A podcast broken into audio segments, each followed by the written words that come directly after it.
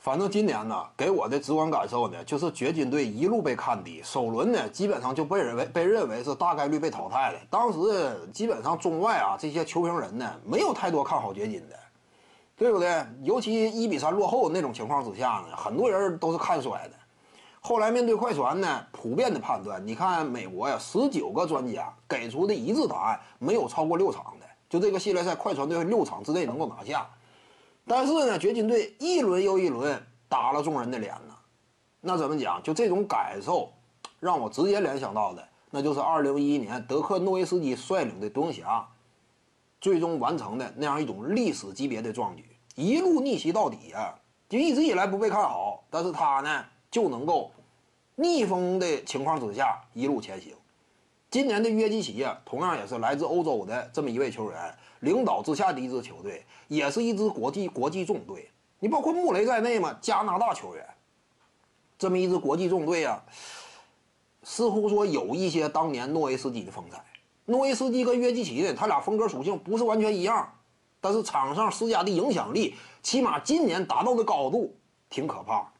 约基奇呢，防守端呢，他现在随着减重呢，看没看到主教练马龙都能抱起来约基奇，以往是不可能的。就是约基胖那会儿，马龙他这个下盘力量再再稳，深蹲做的再再再再强，他也不可能抱起来。但现在能抱起来了，这说明什么？约基奇减重效果明显，场上换防能力也开始有一定的表现，他能够参与的防守部分正在日渐丰满。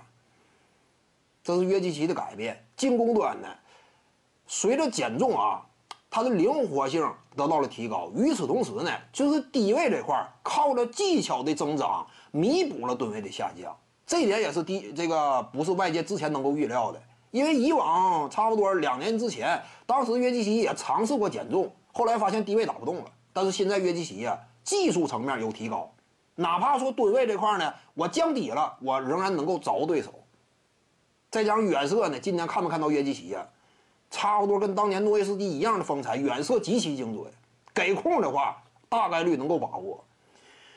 他这时候打出这种表现的话，原本就是一个篮球智商极高的球员，况且他周围呢，贾马尔·穆雷不可低估。连续两轮呢，你这玩意儿不能低估了。之前面对米切尔，他都不落下风；后来面对卡维拉纳德呀、保罗·乔治、莫里斯、贝弗利，一干锋线、后卫线悍将。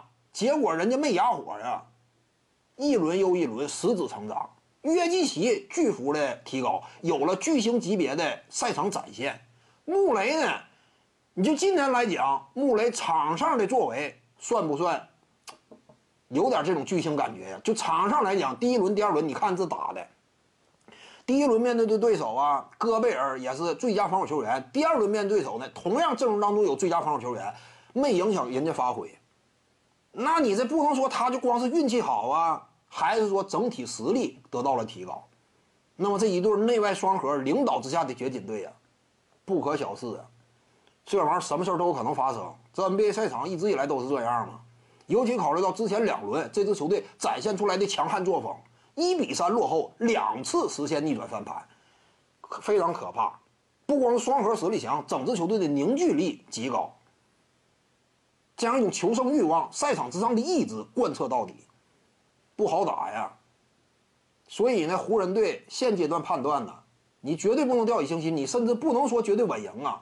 这个比赛我感觉呀，起码是打六场，差不多。你真说打七场挺可怕，因为约基奇打七场，现在来看，真说再打一轮抢七的话，什么情况不一定可控。看没看到？呃，快船队呀，双锋线，他俩。投出的那样一种手感，这说打抢七，那就什么事都有可能发生了。我感觉接下来一组系列赛差不多六到七场左右吧，你再少的话，这有点太低估掘金了。徐静宇的八堂表达课在喜马拉雅平台已经同步上线了，在专辑页面下您就可以找到它了。